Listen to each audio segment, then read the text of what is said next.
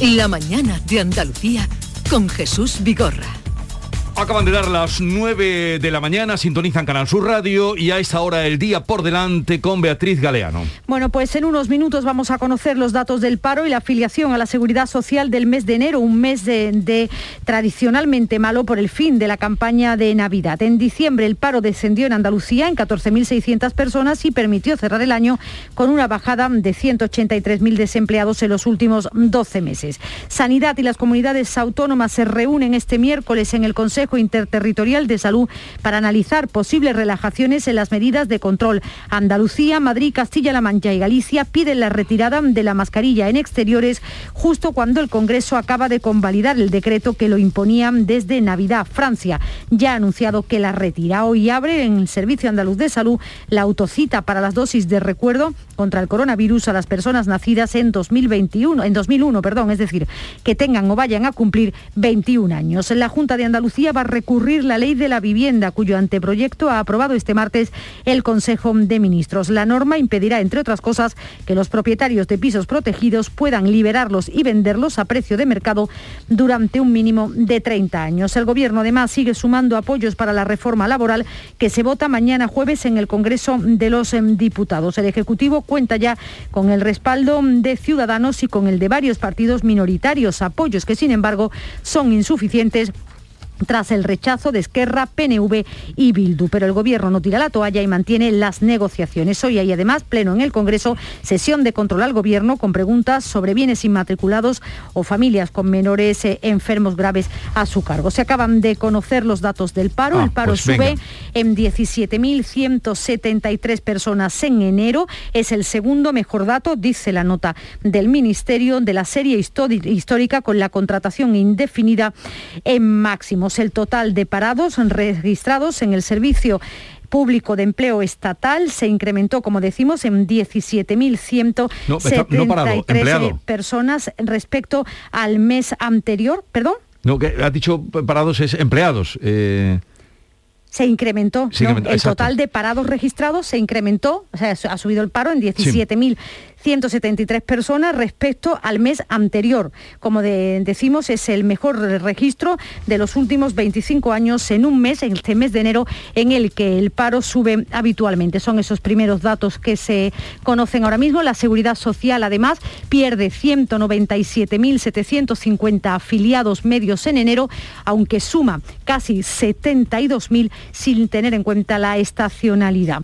Se trata eh, del menor descenso en la afiliación en un mes de enero desde 2018, dice también esta primera nota que emite, como decimos, el eh, Ministerio de Trabajo. Son Vale. esos primeros datos. Sube el paro en 17.000 personas. La Seguridad Social pierde 197.750 afiliados en enero. o sea que eh, sube el paro, lo que pasa es que sube menos que en, en, En otros en otros periodos y lo que era lo que venía siendo habitual en este mes de enero. O sea, pero sube el paro en 17.000, eh, en algo más de 17.000 personas. ¿Algo más, Beatriz? Pues nada más, hoy si te, un último apunte es el Día Mundial de los Humedales, ecosistemas donde viven un gran número de especies animales y vegetales, muchas de ellas los hemos venido contando amenazadas. Bueno, en cuanto que tengamos el dato de Andalucía, Andalucía, claro pues sí. eh, estaremos encantados en conocerlo.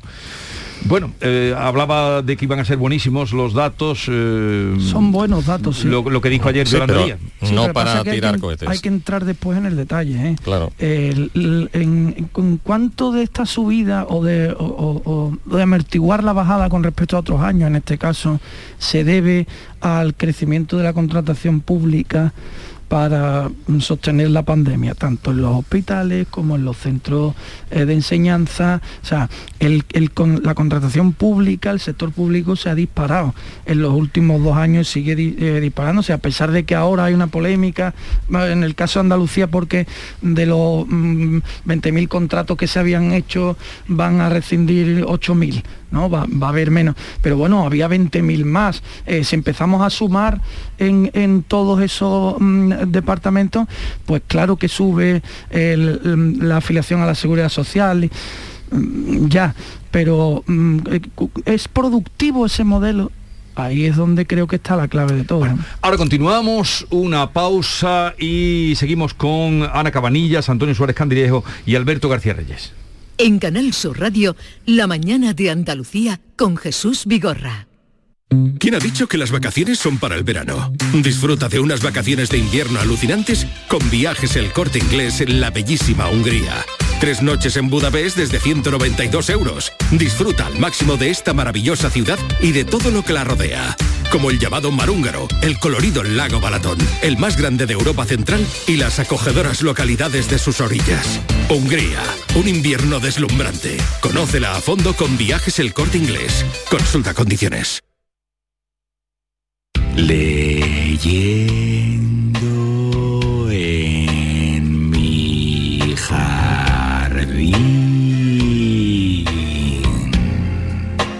Gánalo rápido, disfrútalo lento. Con el Rasca Mega Millonario de la 11, gana hasta un millón de euros al instante y disfrútalo. Rasca Mega Millonario de la 11. A todos los que jugáis a la 11, bien jugado. Juega responsablemente y solo si eres mayor de edad. Estás escuchando Canal Sur Radio desde Sevilla. Es el momento de disfrutar de las rebajas del Centro Comercial Los Alcores. Ven y descubre las mejores ofertas en moda, complementos, hogar, ocio y restauración. Y pasa un momento inolvidable. Ven a visitarnos en Autovía A92 Salida 7, Alcalá de Guadaira, Centro Comercial Los Alcores. Mucho donde disfrutar. Bienvenidos a Sacaba. Mil metros de electrodomésticos con primeras marcas. Grupos Whirlpool, Bosch y Electrolux. Gran oferta hasta fin de existencias en Sacaba. Lavadoras de carga superior in the city Whirlpool desde 199 euros. Solo hasta fin de existencias. Solo tú y Sacaba. Tu tienda de electrodomésticos en el Polígono Store en calle nivel 23. Sacaba. Se acerca a las nueve y media de la mañana y desde hace unos minutos, Berrocar Automóviles te espera en sus instalaciones. Desde Grupo Berrocar te deseamos que tengas un buen día. Tus programas favoritos están en la web y en la app de Canal Sur Radio, la radio de Andalucía en Sevilla.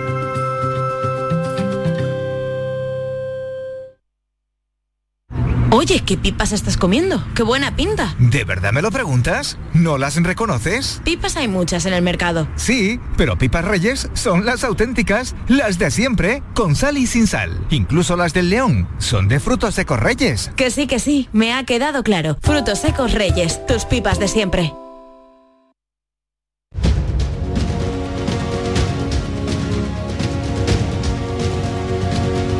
9, 8 minutos de la mañana, como les anunciaba, hoy vamos a, vamos a charlar un ratito con Margarita del Val, viróloga del Centro Superior de Investigaciones Científicas, siempre atenta cuando la requerimos para eh, escuchar su opinión y su parecer. Margarita del Val, buenos días. ¿Qué tal? Buenos días. Gracias por atendernos. Y, lo primero que tenemos sobre la mesa hoy, la noticia del día, eh, esta eh, convalidación u obligación de llevar las mascarillas en el exterior. Eh, ¿Su opinión de, esa obligación cuál es? Bueno, el efecto que tiene de concentrarse en protegernos cuando en las zonas en las que el aire está muy poco contagioso, donde está más limpio de todos, pues el efecto es muy bajo. Lo importante es concentrarse en protegernos en las zonas donde el aire puede contagiarse más, que en los interiores que están mal ventilados. Pero un momento. y la solución no puede ser simplemente, bueno, hay que ventilar y pasar mucho frío en invierno y pasar mucho calor en verano. La solución pasa, como ya pedimos hace casi un año, en marzo del año pasado, un, centenar de científicos, por eh, difundir, transmitir la la información del uso de filtros EPA para mejorar la calidad del aire en interiores, del uso de medidores de CO2 para poder medir esa calidad y graduar la ventilación si hace falta, del uso de los climatizadores para que renueven el aire, de diseñar y facilitar el diseño, la investigación de nuevos aparatos que con un, con un coste energético minimizado puedan hacer una buena ventilación en interiores. Y ese es el futuro porque se nos va a proteger no solo de este virus, sino de otras infecciones también de transmisión respiratoria. Va, a ayudar a la salud de una manera importante. Escuchándolo usted, eh, pienso, entonces, mm, cuando una persona en una casa entra al COVID, aislarla en una habitación, por lo que usted dice, no es suficiente. Eh, bueno, eh, una persona se aísla en la habitación y siempre antes de abrir la puerta ventila durante cinco minutos. Eh, si va al baño, ventila cinco minutos después de usarlo, o los baños se mantienen con las ventanas abiertas. Hay que tener esas, esas precauciones, claro. sí, es, es, mucho más eficaz que no confinarse. Bueno, ¿es verdad que la, la, Omicron es más leve que otras variantes o es que ahora mm, mm, estamos ya más personas vacunadas en nuestro país? A ver, tanto Delta como Omicron son más leves en las personas vacunadas o que han pasado la infección y que tienen inmunidad. En España las personas que tienen inmunidad es un porcentaje altísimo, muy, muy alto. Eh, quedan muy pocas personas que no tengan nada de inmunidad. Para esas personas son graves Omicron y, grave Delta, dependiendo, más o menos grave, dependiendo de su edad o sus, enfermedades subyacentes. O sea, las personas que no están vacunadas tienen un riesgo importante también con Omicron. Eh, la diferencia es que de Omicron es un poquito, parece que es un poquito más suave, pero eh, no está muy claro todavía en las poblaciones de mayor edad porque ha tardado en entrar. Parece que es algo más suave, pero la mayor parte del efecto que estamos viendo es que mientras que Delta solo infectaba a unos pocos vacunados, en los que era suave, Omicron infecta a una gran parte de vacunados. Por lo tanto, el conjunto de las personas que se infectan con Omicron, que la mayoría lo pasan leve porque están vacunados, parece leve el conjunto de todos los que se infectan con Omicron, pero eh, la afección a las personas que sí que son de riesgo y que las que no prenden la vacuna o las que no están vacunadas o no tienen suficiente inmunidad, en esas personas la diferencia no es muy grande, es pequeña entre Omicron y Delta. O sea que nadie se confía ahora con Omicron. Bueno, la nueva variante de Omicron, la, la, sigilosa que llaman, ya ha llegado a Granada. Se han detectado unos casos de una familia que estuvo en Suecia. ¿Qué nos puede usted decir sobre la sigilosa? Bueno, lo primero que no es sigilosa, la diferencia es que se detecta con todas las ondas de PCR, mientras que Omicron solo se detecta con dos. O sea, que se detecta mejor que la otra lo único que no se puede tipar tan fácilmente si es una variante o si es otra variante. Pero vamos, no es sigilosa, que nadie piense que, es más difícil de detectar, al contrario, es más fácil. Y por ahora eh, no se le han visto vías biológicas claras. Ha habido un país en el cual eh, eh, se ha multiplicado hasta, se ha transmitido hasta, se ha expandido hasta números bien claros, es decir, hay bastante población que tiene esa variante, pero no, no se tiene ninguna indicación de que sea biológicamente distinta. Eh, va perdiendo mutaciones, se va pareciendo más a las originales. Respecto a Omicron. Sigue siendo Omicron.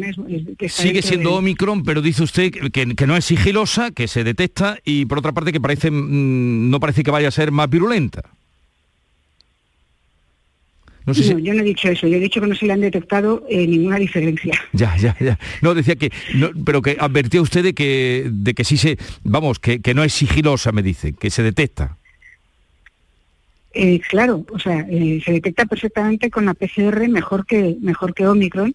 Lo que pasa es que se detecta de una manera distinta, se detecta muy bien, se detecta con todas las ondas que se usan, eh, mientras que Omicron no. Entonces es más difícil de tipar que es una subvariante de Omicron, de la Omicron original.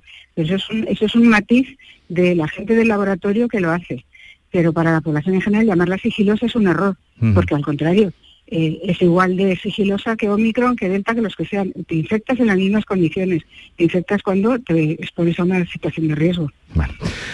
Em, se, dijo, parece que solo recomendación de que la tercera dosis para quienes hayan tenido COVID se espaciara eh, cinco meses. Se pasó de cuatro semanas a cinco meses. Eh, el otro día estuvo por aquí en el programa el director del plan de vacunación de la Junta de Andalucía y eh, decía que a la persona que quiera mantener o que quiera ponerse la vacuna cuando haya pasado cuatro semanas, como era anteriormente, que se la podría poner. ¿Usted qué piensa? ¿Que habría que esperar eh, los cinco meses? ¿Es recomendable ponérsela antes? ¿Da lo mismo? Bueno, eso es una cuestión de logística de ustedes en Andalucía o de, ese, o de esa, esa sección en particular. Eh, para el sistema inmunitario no hace falta ninguna tercera dosis después de que uno se ha infectado por Omicron mientras siga eh, circulando Omicron. Si circulase otra variante que requiriese una nueva vacuna y que esa vacuna estuviese basada en esa variante, entonces yo pensaría en otra vacuna y sería en los meses en los que se tenga disponible esa vacuna. Eh, el sistema inmunitario, una vez que ha estado vacunado, se ha infectado con Omicron, tiene una inmunidad tan potente que no necesita ninguna dosis adicional de una vacuna que está preparada frente al virus original de, China, de Wuhan. Ni en cuatro semanas ni en cinco meses. Eh, tiene una inmunidad muy potente. muy amplia, ya no solo reconoce a una proteína, que es lo que dan las vacunas, sino que reconoce a varias de las proteínas de las 25 que tiene el virus y además reconoce a la proteína S de Omicron, no a la de la vacuna, o sea que es muy buena esa inmunidad. Sí, pero así las cosas, eh, um, vacunados con dos dosis y contagiados de Omicron, ¿cuándo, mm, según usted, sería el momento de ponerse la tercera dosis? Cuando haya una vacuna con una nueva variante, en caso de que haya una nueva variante distinta de Omicron. No con esta Omicron 2 que está llegando, Sí. sino cuando haya, si surge una nueva variante más adelante, digamos la variante Pi, y esa variante eh, recomienda vacunarse y hay una vacuna frente a Pi, entonces será interesante valorar si vacunarse frente a Pi las personas que ya tienen inmunidad frente a lo anterior. Si no, eh, para mí, para los inmunólogos, no hace falta una dosis adicional a las personas que ya tienen un par de dosis y están infectadas, o una dosis y se han infectado un par de veces, por ejemplo, no hace falta. No haría falta esa tercera dosis, por lo que usted nos explica. Em, a ver, eh, ¿cuánto tiempo permanecen los aerosoles COVID en una casa? Eh, depende de cómo las costumbres en las casas son muy distintas. Hay costumbres que no nos damos cuenta y hay casas que tienen que se cierran muy bien hay casas que tienen mínimas corrientes, que no tienen ventanas que, que ajustan tan tan fácil. Hay costumbres de tener ventilar mucho tiempo, hay costumbres de ventilar a primera hora de la mañana, hay costumbres de ventilar antes de acostarse. Todas esas costumbres que son imperceptibles eh, hacen que, que se tenga eh, que sea muy difícil decir. En un sitio cerrado, que no se ventile nada, que esté bien cerrado, los aerosoles persisten como una hora.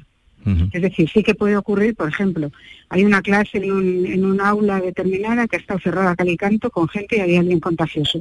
A continuación, prácticamente sin ventilar ni nada, salir y volver a entrar dentro de otra clase, de otro grupo de personas, sí, así, se- así se han descrito contagios, por ejemplo. Ya. Duran como una hora. Como una hora. Pe- eh, pero si se ventila, desaparecerían. Si se ventila suficientemente, sí. Vale. Es decir, y la ventilación suficiente es ventilación cruzada, de una, de una pared a la pared de enfrente, por ejemplo, o continua. Lo mejor es cruzada y continua. No abierto de par en par, sino continua. Em, por cierto, hablábamos antes de la sigilosa que usted ya nos contaba, pero una curiosidad, el, el nombre, ¿quién se lo pone? ¿Por qué? Porque usted es contraria, además me ha dicho ese nombre. ¿Quién le pone el nombre a, a las variantes y por qué el nombre de sigilosa?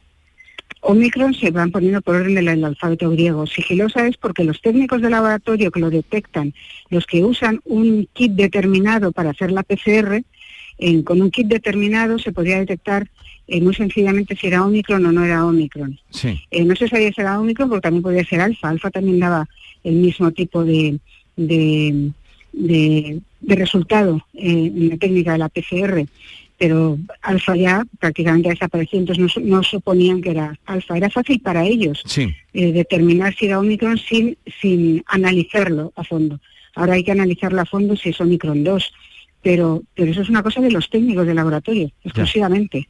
O sea, a nivel de la población llamarlo así puede inducir error porque hay Claro. gente que se crea que, te- que, que ya no salgo de casa, habrá gente mayor con mucho miedo que diga ya no salgo de casa porque esta, esta es más sigilosa, ¿qué va? Ya. Es igual que todas las demás, nos Pero contagiamos claro. igual y nos protegemos igual. Pero claro, si los expertos eh, y, y usted y sus compañeros eh, dicen que está mal puesto el nombre, eso ya no se lo quita nadie. Si se lo han puesto en el laboratorio, el caso de sigilosa. Llámenla Omicron 2. Omicron 2. A ver si le hacen caso. Bueno, Ese eh, es el nombre técnico, además, o sea, es, es- se llama BA1, es Omicron, BA2 es, eh, es esta nueva variante. La Agencia Española del Medicamento autoriza la última fase de la vacuna española IPRA, que dice que va a ser una vacuna más potente. ¿Qué nos puede usted decir de esta vacuna, de IPRA? El más potente no solo se ha ensayado para hacer una, puede ser una vacuna eh, interesante, se ha ensayado como refuerzo a las personas que tengan una dosis de Pfizer. Eh, más potente no se sabe las vacunas, cuando se, se valora cuando son potentes no en los ensayos clínicos, que nos dan unos números de los que luego la gente se fía, pero que esos números hay que olvidarlos inmediatamente. La potencia se valora cuando se estudian en la población y se ve cuánto protegen de la muerte. En los ensayos clínicos iniciales no se podía ver si protegían de la mortalidad, porque eh, la mortalidad, por suerte, es en pocas personas y, y entonces no se podían hacer ensayos clínicos tan grandes y los ensayos clínicos que se hacen ahora en fase 3 para, eh, para cualquier nueva adaptación, para una nueva vacuna, para los niños, para los jóvenes, etcétera, son ensayos clínicos muy pequeños. En esos muy pequeños lo único que se ve es, bueno, mm, que, cómo protege los síntomas leves. Eso no es lo importante, lo importante es cómo funcionará luego más adelante. Entonces, bueno, es una proteína, es una vacuna eh, muy sencilla.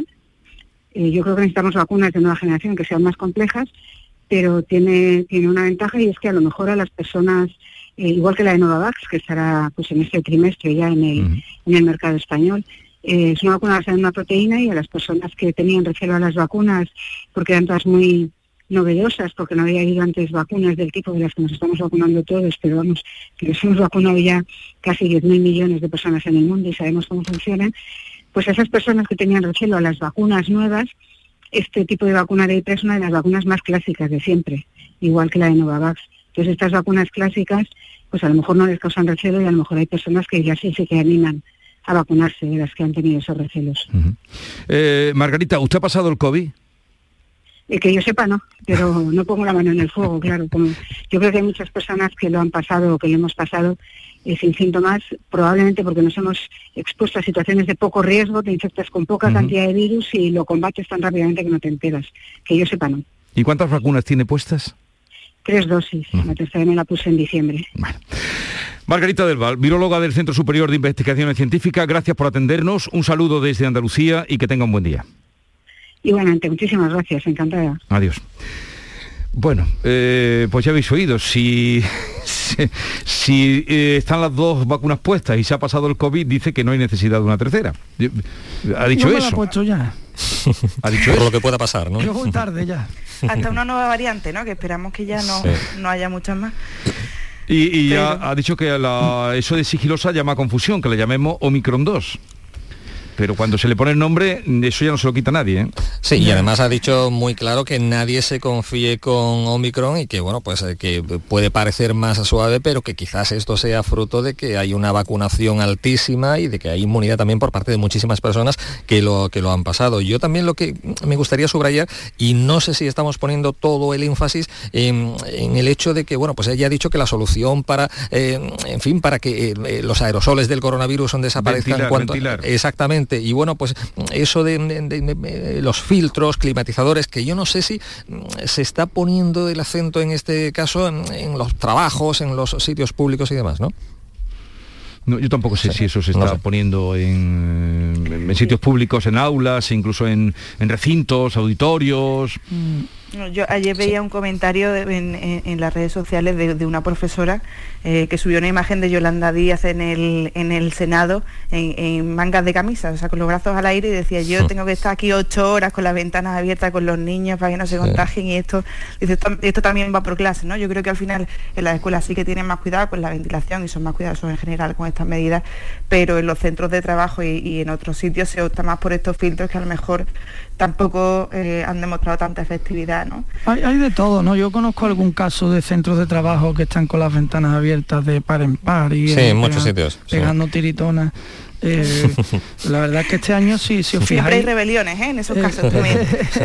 si os fijáis este sí, año sí. estamos hablando mucho del frío, ¿no? Uh, qué frío, qué frío. No, no- no es que esté haciendo más frío, es que estamos pasando Claro, más frío. Más frío, las ventanas abiertas, claro. Eso es, claro, la- las ventanas abiertas. Los veladores, em, que, que, ah, si te fijas, vas a los bares y dentro de los bares hay Exactamente. nadie, está todo el mundo los veladores. los Fuera, veladores- pasando frío, pero, pero casi más seguro, claro. El famoso champiñón del velador ayuda, pero vamos, vamos a, a ser serios. El champiñón ese es un poquito un placebo, da un poquito de calor, pero ahí se pasa frío. ¿eh?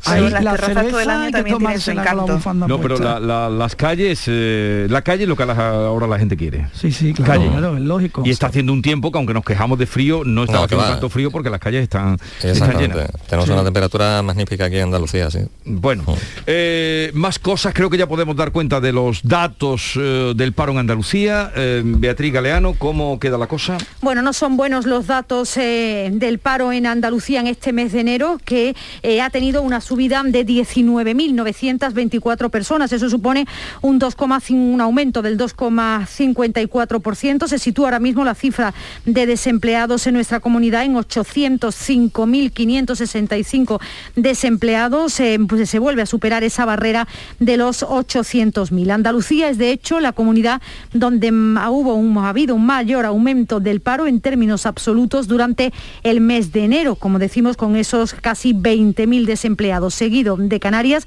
con 4.300 y de Extremadura con 3.000. En términos interanuales, el paro ha bajado en 182.000 personas en el primer mes de 2022, lo que representa una bajada del 18,44% respecto al mismo mes del año anterior. Como hemos dicho antes, el número de desempleados, fíjate, fue en enero en nuestro país el número de parados registrados subió en 17.000. En España, en España, en Andalucía lo ha hecho en 19.000. Es decir, que casi abarca la totalidad de los desempleados. Pero no, entiendo si en España sube 17.000, como en Andalucía sube 19.000. Porque en España ha ido sumando y restando de otras comunidades. Tenemos 19.000 más en España, 4.000, o sea, en Andalucía, 4.000 más en Canarias, 3.000 más en Extremadura, probablemente menos tantos mil en, decir, en otras comunidades en otras comunidades donde se ha reducido, de modo que cuando se suman y restan todas las comunidades sale ese dato de España.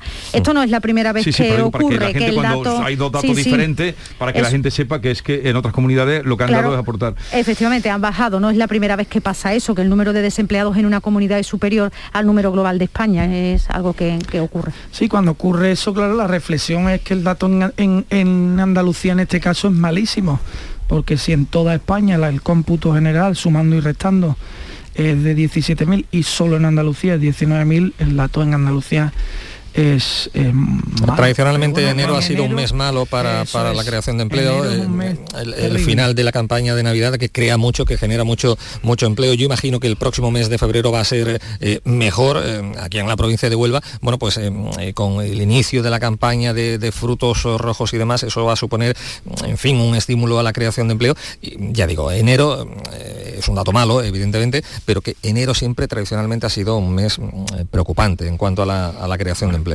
pues este es el dato, 19.924 personas durante enero en Andalucía paradas, lo que implica un aumento del 2,2,5%.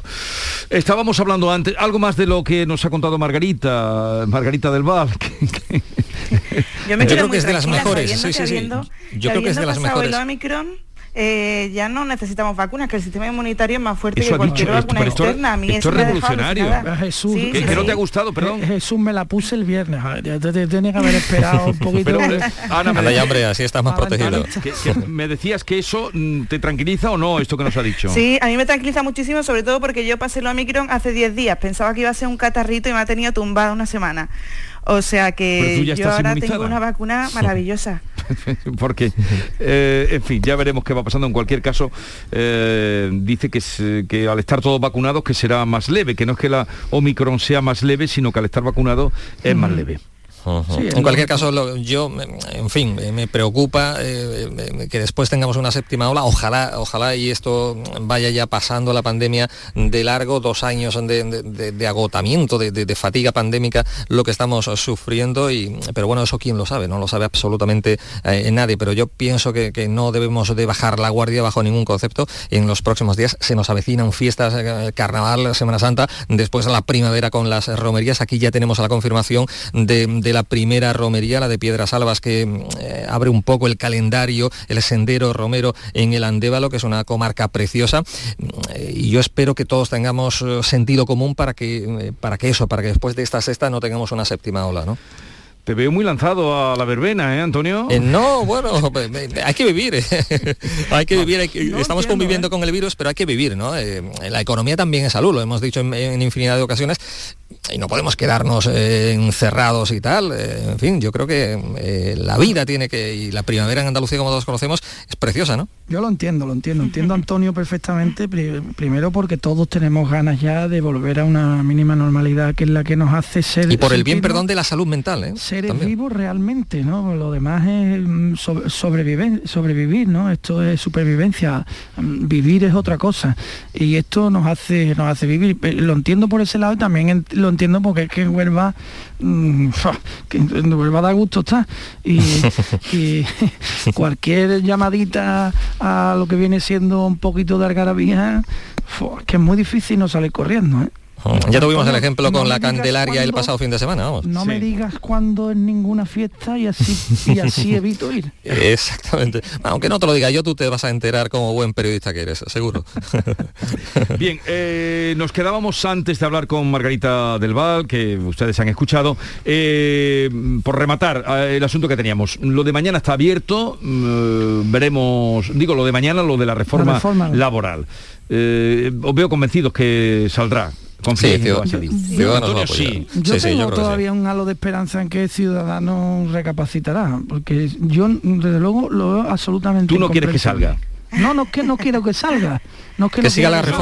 Como- Como ha dicho, tengo un halo de esperanza de que Ciudadanos Claro, porque recapacite. no entiendo que Ciudadanos apoye apoye em, a Yolanda Díaz en, en- en una cuestión que es meramente cosmética. La reforma esto no es una reforma laboral, lo he dicho al principio, es una mm, operación un de- retoquito. Ya la sí. propia Fátima Báñez lo dijo, que era, en Pero fin, que, la propia Fátima Bañez dijo Entonces, que no estaba sé por- qué pinta No, Ciudadanos que, en que esta no le partida. parecía una reforma de la No, reforma, pero vamos, que era sí, un pequeño pero retoque. que la vamos. propia Fátima Báñez, tu paisana, dijo sí. que estaba de acuerdo en que se, se votara esta reforma. Claro, laboral. a eso voy, a eso voy, o sea que... Pero claro. que no entiendo qué pinta Ciudadanos en esta partida, no lo entiendo. Entonces creo que para el votante de Ciudadanos... Bueno, para el no lo entenderán ni ellos, Alberto, lo mejor. posiblemente. Es quitarse en medio. Eh. Ana, eh, ¿tú qué crees que pasará? Sí, esto va a salir, esto Va a salir, por, por Ciudadanos ya ha regalado su voto, y más país y compromiso y los partidos pequeños, pues Te- Teruel existe, el Partido Regionalista Cántabro, ya también han dado que sí. Sí que es verdad que va a salir muy ajustado, o sea que hasta el último minuto yo creo que no, nadie va a respirar. eh, pero, pero esto sale y al final el- es el resultado lo que le cuenta Yolanda Díaz, Eh, más es- que con quién. Y esto va a servir para apuntalar la figura política de, de Yolanda, Yolanda Díaz, Díaz. ¿no? Yo creo que eso le va a venir Claro, o sea, es que ahora mismo vamos. si esto decayera, o sea, sería la muerte política casi de Claro, Yolanda Díaz, porque se sí, lo ha jugado toda esta baza, se lo ha jugado toda esta baza Totalmente. de poder unir eh, las voluntades de sindicatos y patronal, incluso yo soy, yo creo que... Sí, sí, ella se ha el hecho de empleado a fondo en este Ciudadanos asunto. También, exacto, bueno, lleva desde, desde marzo, o sea, lleva Sí, sí. casi un año eh, con este tema, ¿no? Eh, y yo incluso diría que para su futura candidatura, que para primavera ya empezaremos a ver algo, eh, le viene bien también decir, Claro, he tenido el voto de Ciudadanos. ¿Por qué? Porque ella lo que dice es que vamos a ampliar espacios y, y- y a ella que el votante de Ciudadanos le mire como una simple posibilidad, eh, ya es esto de la transversalidad, ¿no? que siempre ha defendido, que es atraer votos de, otra- de otros espacios y ser una, una figura como de consenso, eh, sí que lo va a conseguir, sí que es verdad que con una reforma que no es una derogación, sino que son algunos cambios cosméticos que precisamente por creo, eso creo que estamos que de no ha tenido acuerdo el apoyo. creo que estamos de acuerdo todos entonces en que el triunfo de, de Yolanda Díaz o la, la, eh, digamos el, la solidez de Yolanda Díaz será a costa del funeral de Ciudadanos ¿no? O no. se comerá ese espacio Bueno, no. quiere Bueno, es decir que para que que Yolanda ya hay poco espacio que comerse, quiero decir, como Sí. partido. yo es que no mm, insisto en que no entiendo la posición del Ciudadanos Eh, veremos, ¿a qué hora es el debate? ¿Por la mañana o por la tarde, Ana? Es por la mañana. Por la mañana. O sea que mañana veremos qué pasa con eso. Eh, ¿Qué os parece las medidas que ha adoptado el Consejo de Gobierno de la Junta de Andalucía? Plan de refuerzo, atención primaria, eh, primar en horas extras a los médicos para ver si así este, las consultas de, de- de, mm, presenciales y se puede atender mejor. Hay entre las medidas que se han adoptado es eh, pues mm, aumentar por lo menos cuatro días el tiempo mm, eh, que, los médicos trabajen por la tarde, ampliar horas, quitar eh, pues mm, trabas administrativas y que tengan más vida los centros, atender a más gente. me parece loable pero escasa porque creo que la situación de la atención primaria en estos momentos requiere un plan de choque Más, más mm, un plan de choque. O sea, ahora mismo eh, creo que la Junta de Andalucía tiene que centrarse en paliar ese problema de manera inmedia- inmediata con medidas extraordinarias. Eh, porque extraordinaria es la pandemia y, y es lo que los ciudadanos requieren. Me parece muy bien que tome medidas, me parecería mejor que tomara más medidas. Sí, yo pienso que es un plan oportuno, hay que arrimar el hombro, en cualquier caso eh, podría haber sido eh, más medidas y tal, eh, todos coincidimos que la atención primaria está en estos momentos eh, ciertamente colapsada a causa de, la pandemia. Y yo pienso que es el momento ahora de arrimar el hombro por parte de los propios sanitarios y de todos, y de que haya sentido común y que también en la clase política, y lo decíamos la, pasada semana, bueno, pues reme en la misma dirección, debemos dejarnos ya de ese, ese circo político como por ejemplo en el que se convirtió el, pleno del pasado viernes, decíamos aquí, y Alberto decía que había que eh, comparecer y tal, y yo sí, también eh, aplaudía esa medida de que hay que dar cuentas en la Cámara Autonómica, pero finalmente, eh, como ya hemos comentado aquí en otras ocasiones, bueno, pues ese pleno del viernes se convirtió un poco en circo político, en ese pim pam pum, que no nos conduce a nada y que no trajo ninguna solución, ¿no? Yo pienso que este plan, ya digo, para reforzar un poco la atención primaria es necesario. Pero Alberto mm, eh, dice que no remediará el problema, que el problema no, lamentablemente lo, podrá reducir a lo mejor, sí, pero evidentemente el problema es, en fin, un ah, problema de calado, vamos. Yo, creo que esto, esto al final, y, coincido con Alberto, em, es una reacción, ¿no? O sea, al final la sanidad ha sido el flanco porque por el que se le ha atacado al gobierno de Andalucía en la gestión de esta pandemia y, sobre todo en los últimos meses con el despido de sanitarios. Esto es un parche, un parche para decir em, vamos a reforzarlo, pero no es ni mucho menos una medida. Bueno, pero que menos nada, ¿no? no, no, nadie ha dicho que sea una medida de envergadura, pero... hablamos también de arrimar el hombro a los sanitarios, los sanitarios llevan dos años arrimando Sí, vamos a ver, o sea, sí, yo no sí, sé hasta qué punto se le puede exigir más de lo que ya de lo que ya han hecho. a los sanitarios nada más. No, no, pero entre todos, entre todos. Y, yo lo que creo que sí, que si Juanma Moreno tiene un poco de eh, un poco de visión, que yo creo que, que la tendrá eh, de aquí a la convocatoria de elecciones, que, que no tardará tampoco mucho, tendrá que presentar algo más serio en cuanto a sanidad, sobre todo si, si pretende mantener también esa eh, ese carácter moderado ¿no? de llamar a, votantes que en otro momento votaron al PSOE. Un poco en aras de esa moderación, Ana, yo diría, eh, por, supuesto que a los sanitarios no se le puede pedir nada más, todo lo contrario, a los sanitarios hay que agradecerle el esfuerzo que están haciendo, que algunos han pagado hasta con su propia vida. ¿no? Sí, Habría que seguir aplaudiéndole, eso es, eh, no, parar de aplaudirle. pero en ese ejercicio de moderación esto puede parecer un parche, mm, bien, al menos es una medida que, al menos es una medida. Yo lo que digo es que no, no, me gustaría que se produjese un conformismo. No, ya hemos tomado una medida. No, no, hay que seguir tomando medidas. Y en aras de esa moderación y de ser un poco justos también, hay que contar que hoy el presidente de la Junta va a inaugurar mm. tres plantas nuevas de un hospital en Sevilla que ha estado 15 años creando claro, Es decir, medidas se están tomando, esfuerzos se están haciendo.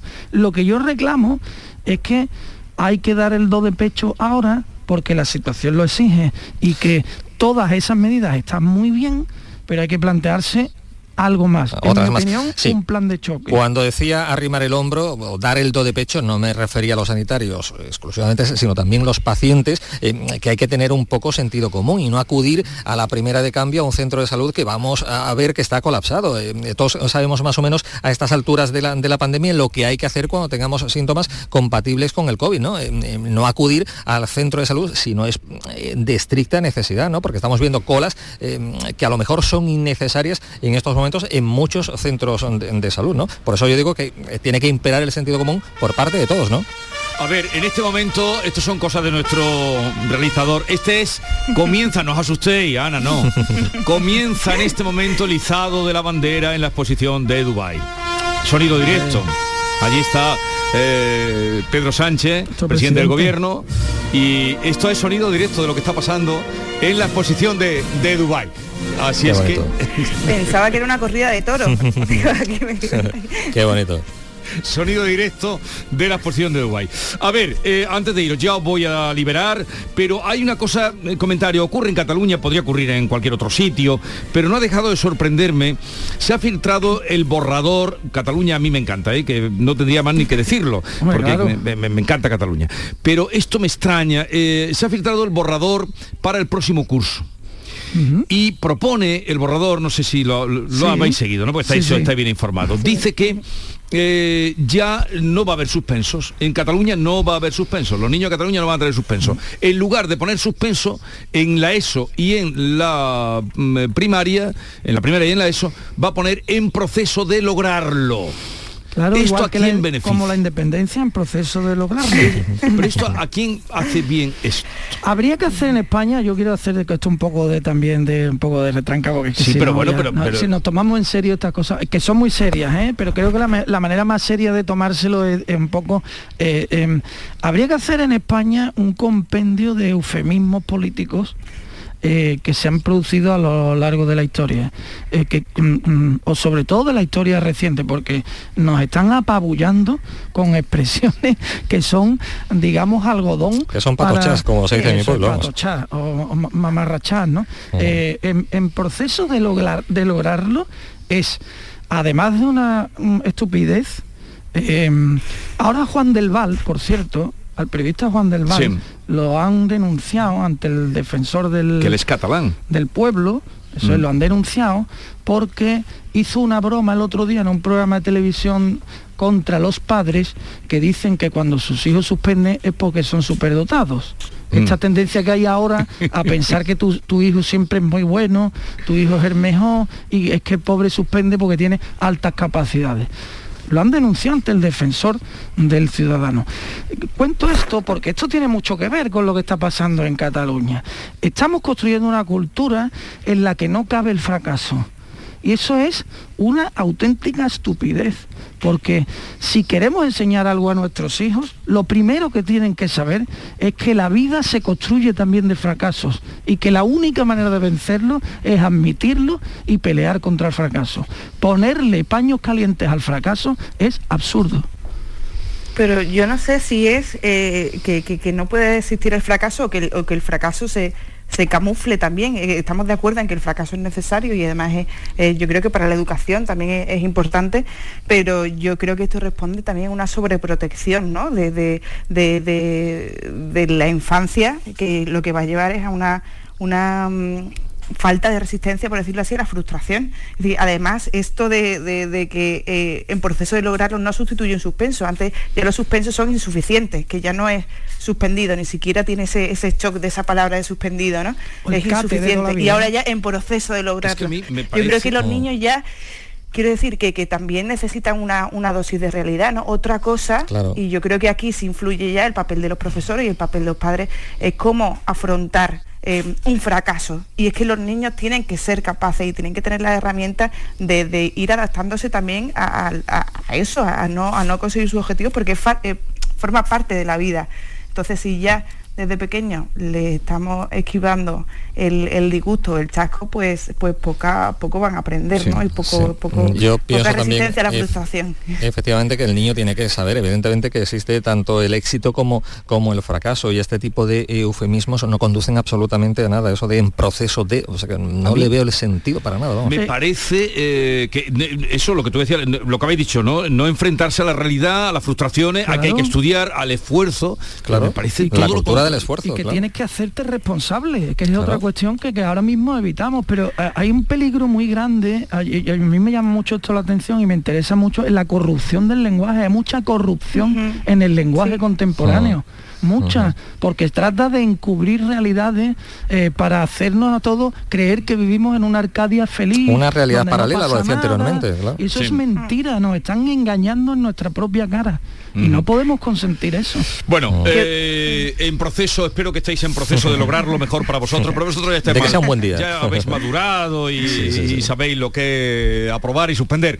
Oye, eh, Ana Cabanillas, Alberto García Reyes, Antonio Suárez Candelejo, que tengáis un bonito día. Igualmente, Ah, la letrita, un abrazo. la- un momento, no eh, Ay, Antonio, sí. quieto parado. La letrita que el otro día se la letrita, no sé, en alusión, ¿qué te ha inspirado de lo que hemos hablado hoy? Pues mira, oyendo a la, a- escuchando a la, a la, mm, a la viróloga que Margarita del que, que nos ha dado, mm, nos ha puesto en alerta de muchas cosas, pero cierta esperanza en otras, y una soleá que a mí me parece preciosa, A ver, preciosa, que, resu- que resume la vida. Y además frente a todo esto de Cataluña. espera un momentito, se la, va- se la vamos a dedicar a una compañera que con la que tú te peleas a menudo, ¿te parece? Venga. Venga. A, a- a África Mateos, A África Mateo en Almería. que nos está la- escuchando. La letra dice, escalerita de vidrio, por una sube la pena, por otra baja el alivio. Muy bien traída. Qué bonito, Oye, qué bonito. que tengáis un bonito día, lo dicho. De mayor me gustaría ser como Alberto, lo confieso. Pues estás en proceso de lograrlo. Eh, efectivamente, efectivamente. Ahí estamos, ahí estamos. En Canal Sur. Radio, La mañana de Andalucía con Jesús Vigorra. Pipas Reyes son las pipas de siempre. Ahora encontrarás tus pipas Reyes más grandes, con más aroma, con más sabor y más duraderas. Tradición e innovación para traerte tus mejores pipas Reyes. Las del paquete rojo, tus pipas de siempre. Canal Sur Sevilla, la radio de Andalucía. ¿Te está afectando la subida de la luz? Claro que sí. Por eso en Insolac Renovables instalamos paneles fotovoltaicos de autoconsumo con los que podrás generar tu propia electricidad. Y ahora, con la subvención del 40% de la Agencia Andaluza de la Energía, lo tienes mucho más fácil. Entra en insolacrenovables.com e infórmate de las ventajas que tiene el autoconsumo. Insolac, expertos en energías renovables desde 2005. ¿Hay demasiadas palomas en su entorno? Frasur Control, empresa especializada en control de aves en ciudades y zonas industriales, especialmente palomas. Frasur Control utiliza todos los métodos existentes como púas, redes para evitar el paso, servicios de cetrería, etc. Frasur Control, para toda Andalucía. Frasurcontrol.com En Supermercados Más, febrero es el mes de Andalucía. Solo hasta el 28 de febrero, la garrafa de 5 litros de aceite de oliva virgen extra La Pedriza a 18,95 euros. El litro sale a 3,79 euros. Además, este mes puedes ganar aceite de oliva para todo un año con Club. Andalucía, verde, sostenible y circular. Nuevos retos medioambientales, tecnológicos, económicos y sociales con el nuevo Proyecto de Ley de Economía Circular de Andalucía. Únete a la Revolución Verde. Consejería de Agricultura, Ganadería, Pesca y Desarrollo Sostenible. Junta de Andalucía.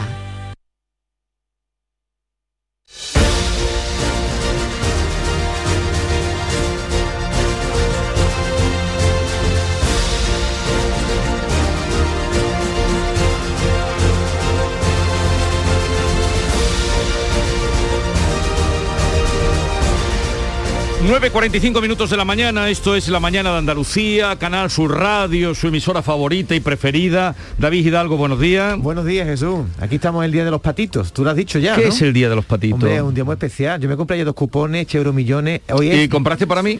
Sí, pero de momento no me ha tocado nada. eh. No, no, no, vamos a ver.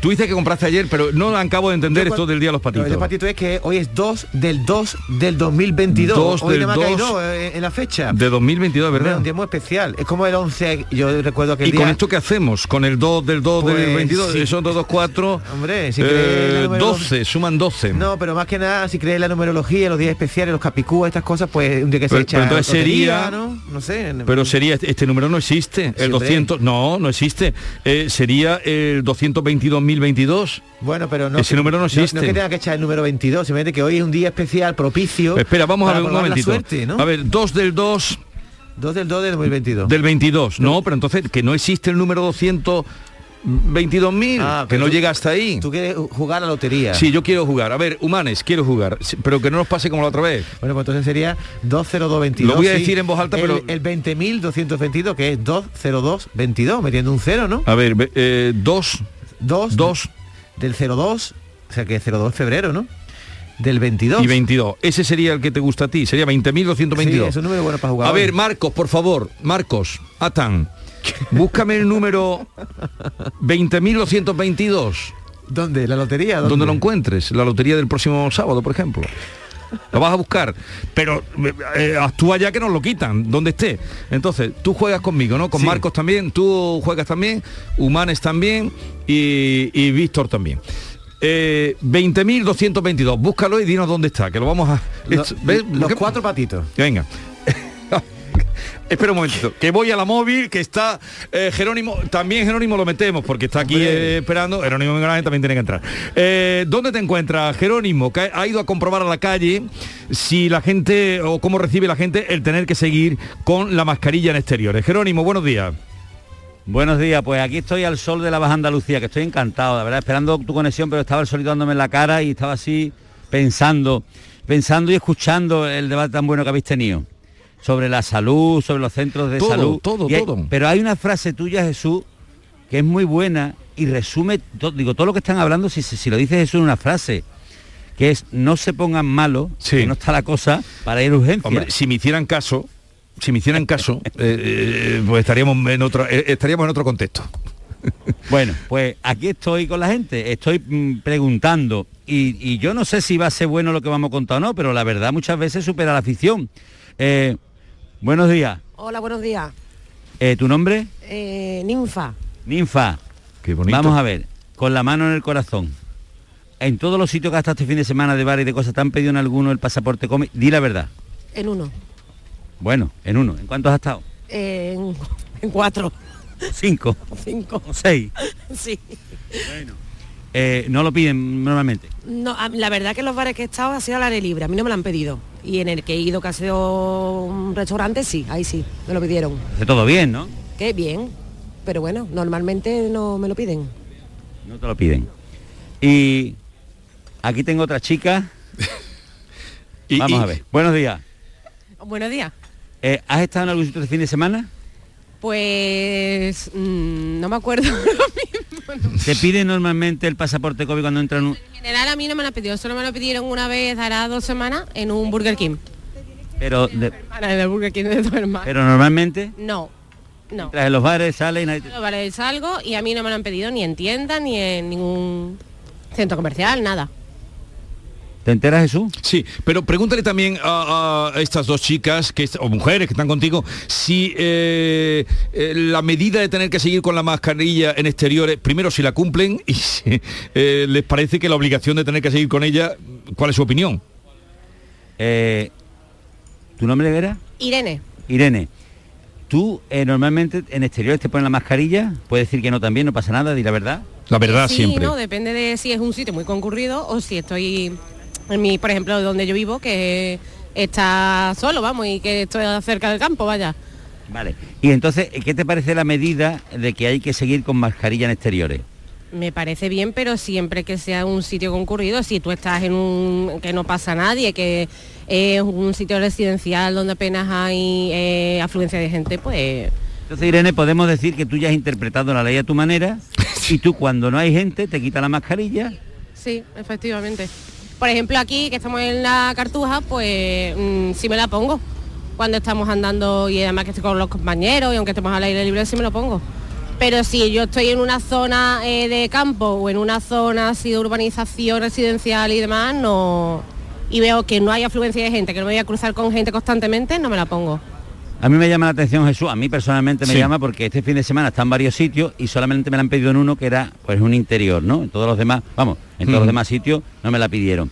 Pero me llama la atención que cuando estamos, pues, pasa, pa- el pasaporte COVID entra y ahora entramos todos en el interior, nos ponemos todas las mesas muy pegaditos porque no había sitio y todos nos quitamos la mascarilla. Digo, ahora ya no pasa nada.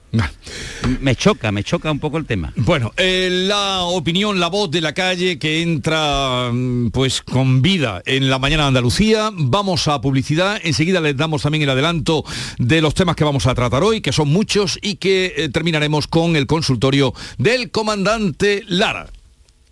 La mañana de Andalucía con Jesús Vigorra. Cada fin de semana te llevamos a los mejores rincones de Andalucía, con Andalucía Nuestra. Los sonidos de cada provincia, su historia, sus tradiciones, su cultura, su valor. Descubre una Andalucía hermosa, completa y única en Andalucía Nuestra. Los sábados y domingos desde las 7 de la mañana con Inmaculada González. Quédate en Canal Sur Radio, la radio de Andalucía. Escuchas Canal Sur Radio en Sevilla. Estrés, reuniones, planificaciones. Respira. Si eres autónomo, en Caja Rural del Sur te ofrecemos la tranquilidad que necesitas. Cuéntanos tu caso y nos encargaremos de todo. Te esperamos en nuestras oficinas. Caja Rural del Sur. Formamos parte de ti.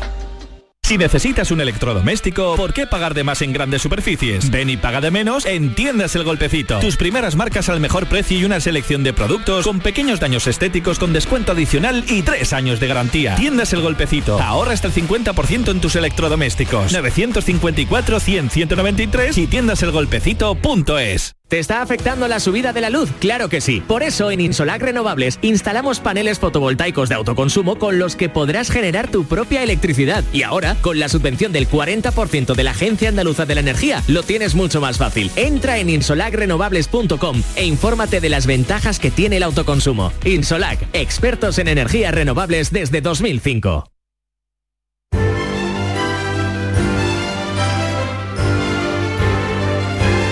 La mañana de Andalucía con Jesús Vigorra.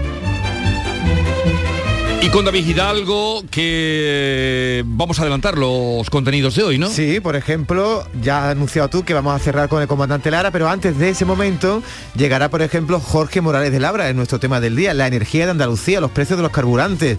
Hay muchos temas de los que hablar, mm, tenemos los teléfonos abiertos, 670 940 200. A las 11 menos cuarto, el público tiene la palabra. Qué suerte tenemos de hablar con un juez como el juez Calatayud. También nuestros oyentes tienen esa oportunidad de plantearle cualquier duda al juez Y a las 11, tres visitas de lujo. Vamos a hacer un viaje al corazón de Groenlandia. ¿Tú has estado en Groenlandia? Jesús? No, no he estado. A ti la nieve te gusta poco, ¿no?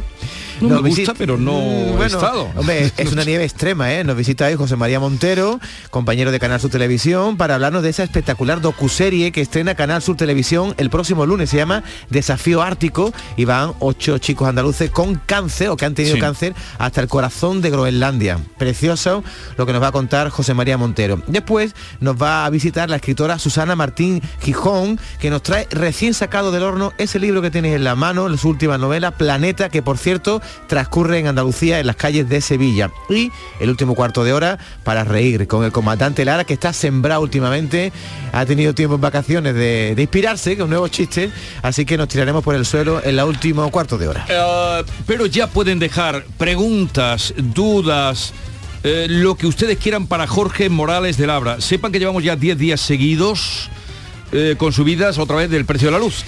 Él es ingeniero industrial, eh, es un especialista en temas de energía, director de Próxima Energía y como saben ustedes cada miércoles, primer miércoles de mes, está con nosotros y se pone a disposición de ustedes. Cualquier pregunta, concreta, duda, 679 40 200 para la energía de Andalucía. Y no solo el precio de la luz, Jesús. Yo eché ayer gasolina y con 50 euros no me pasó de la mitad. Ahora está, hay una estación de servicio que tienen el litro de gasolina a 1,7 y a 1,5, o sea, un euro y medio el gasóleo. O sea, que llenar un depósito de un coche normal ahora cuesta 80 euros. ¿Hasta dónde vamos a llegar? Bueno, le preguntaremos también de ese asunto. Por cierto, impulso positivo de hoy has traído o no? Sí, he traído uno. eh, tuvo mucho éxito ayer la frase de más falda y yo que me gusta arriesgar. ¿Qué quiere decir? Que me ganaste Te ayer? gané ayer, te gané ayer. He tenido más retweets más, más lecturas que la tuya de Ortega Bueno, y Gasset. sí. Así que ayer aposté por más falda y hoy repito con una viñeta de más falda. A ver No, si te no, eso no vale. Sí, sí, porque si la frase es buena, Jesús, no, no, no, no, da igual de quién Va a sea. estar todo el día con más falda. Cogido un cuento, búscate la Claro, vida. Yo me- he, buscado y tengo aquí otra me tienes-. Me tienes envidia porque te he ganado. La frase de hoy es esta. Escucha, atán, Venga, tú, sí, estoy, tú eh, dices, atán. eh, estoy mirando a ver eh, Lo si me ganaste realmente o no. frase. ¿Me ganaste? Sí, me ganaste. Te gané ayer, ¿no? Venga, Bueno, vale. A ver. Esto es una viñeta de más falda que la gente puede eso no, no es serio. La frase es, Eh, lo que es yo un- buscando aquí eh, todo el día con, con Chesterton y tal, y tú vienes ahora con una frase Es de que a, Mafalda. a veces una frase de más falda puede ganarle a una de Ortega. Lo que es urgente, eh, es la frase mía de hoy, lo que es urgente nunca deja tiempo para lo realmente importante. Mira, me han puesto eco, la voy a repetir. Lo que es urgente nunca deja tiempo para lo realmente importante. ¿Quieres interpretar esa frase? Es muy bonita. Muchas veces nos llaman por teléfono, oye, la niña, el, el colegio, el no sé qué, cosas urgentes que no sirven para nada. Lo realmente importante Es que- no tiene urgencia Mm. ninguna, hay que planteársela con tranquilidad. ¿No te gusta? No le veo. Es que tú vas a lo fácil. Mira la que yo he puesto hoy. Qué envidioso eres. Cuando se rompen pautas, pueden surgir nuevos mundos. ¿Eso de quién es? Esto de Tully Karferberg, que fue un poeta, en fin, luego te digo quién es, pero eh, la frase, cuando se rompen pautas pueden surgir nuevos mundos. Ahora pones la tuya, a ver cuál gana hoy. Ayer me ganó él, desde luego, lo reconozco. Te la compro. El Congreso Congreso de los Diputados avala el uso obligatorio de las mascarillas, como les venimos contando en espacios abiertos, por el gran incremento de casos durante la sexta ola de la pandemia. García Barbeito asume la norma, pero con dudas. Querido Antonio, te escuchamos. Muy buenos días, querido Jesús Vigorra.